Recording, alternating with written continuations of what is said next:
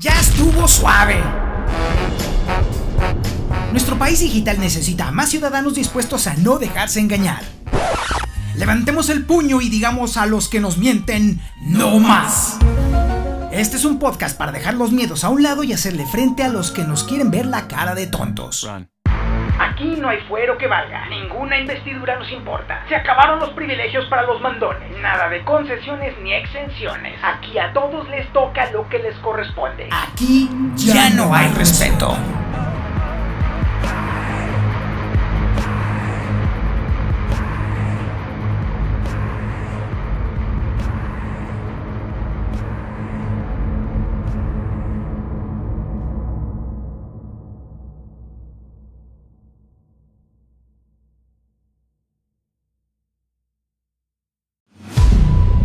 Si hay algo por lo que los políticos babean es por el control de las masas, lo que sucedía en los 60s y los 80s todavía en México. Sin embargo, a estas alturas esto es completamente imposible. No hay forma de que exista un control político total y completo como el que existía en los tiempos de la presidencia imperial de México. Y nuestro país no fue el único.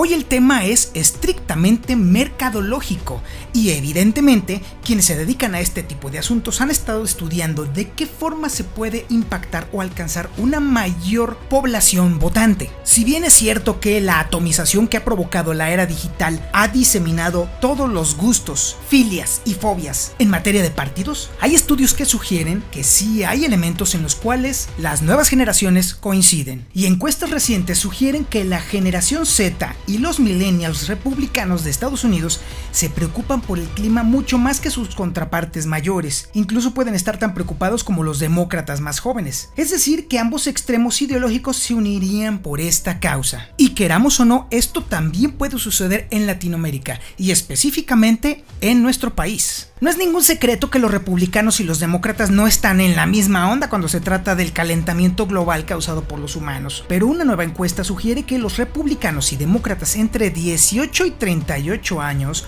podrían estar en el mismo partido. Cualquier diferencia entre izquierda y derecha prácticamente desaparece, según la encuesta de Ipsos Newsy, en la que se preguntó sobre el cambio climático, no sobre los otros muchos temas que dividen a las dos partes. Se encuestó así a aproximadamente 2.000 adultos estadounidenses sobre sus posiciones sobre el calentamiento global y las políticas climáticas. Alrededor del 77% de los republicanos más jóvenes dijo que el cambio climático es una amenaza seria, un punto porcentual más que los demócratas en el mismo rango de edad. Mientras tanto, la encuesta reveló un profundo abismo en la opinión de las personas mayores. El 51% de los republicanos mayores de 39 años estuvo de acuerdo en que el problema era una amenaza seria en comparación con el 95% de los demócratas. El apoyo a un impuesto federal sobre el carbono, nuevas restricciones a las emisiones de metano y un estándar nacional de energía renovable fue prácticamente idéntico entre la generación Z y los millennials con una brecha de dos puntos porcentuales o menos en cada respuesta.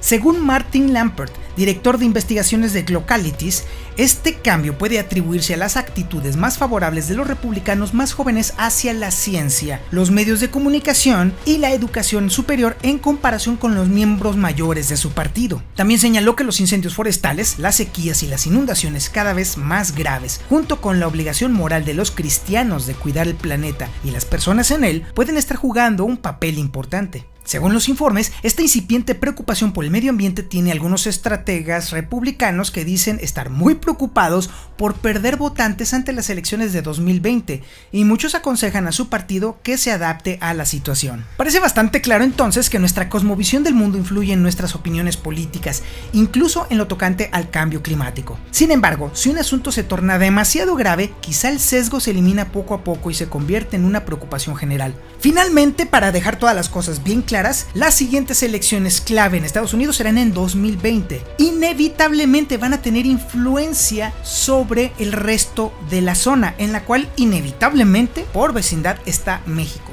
Así pues, ojo mercadólogos, ojo políticos, checar, indagar y ver en dónde están los intereses de la generación Z y los millennials en materia de cambio climático es vital para las próximas elecciones. El actual gobierno está apostando por una postura vieja y anquilosada, el uso del carbón para generar electricidad y la priorización del uso del petróleo como elemento de desarrollo nacional. Probablemente en un futuro muy muy cercano esto pudiera ser veneno para el antídoto que nomás no se encuentra.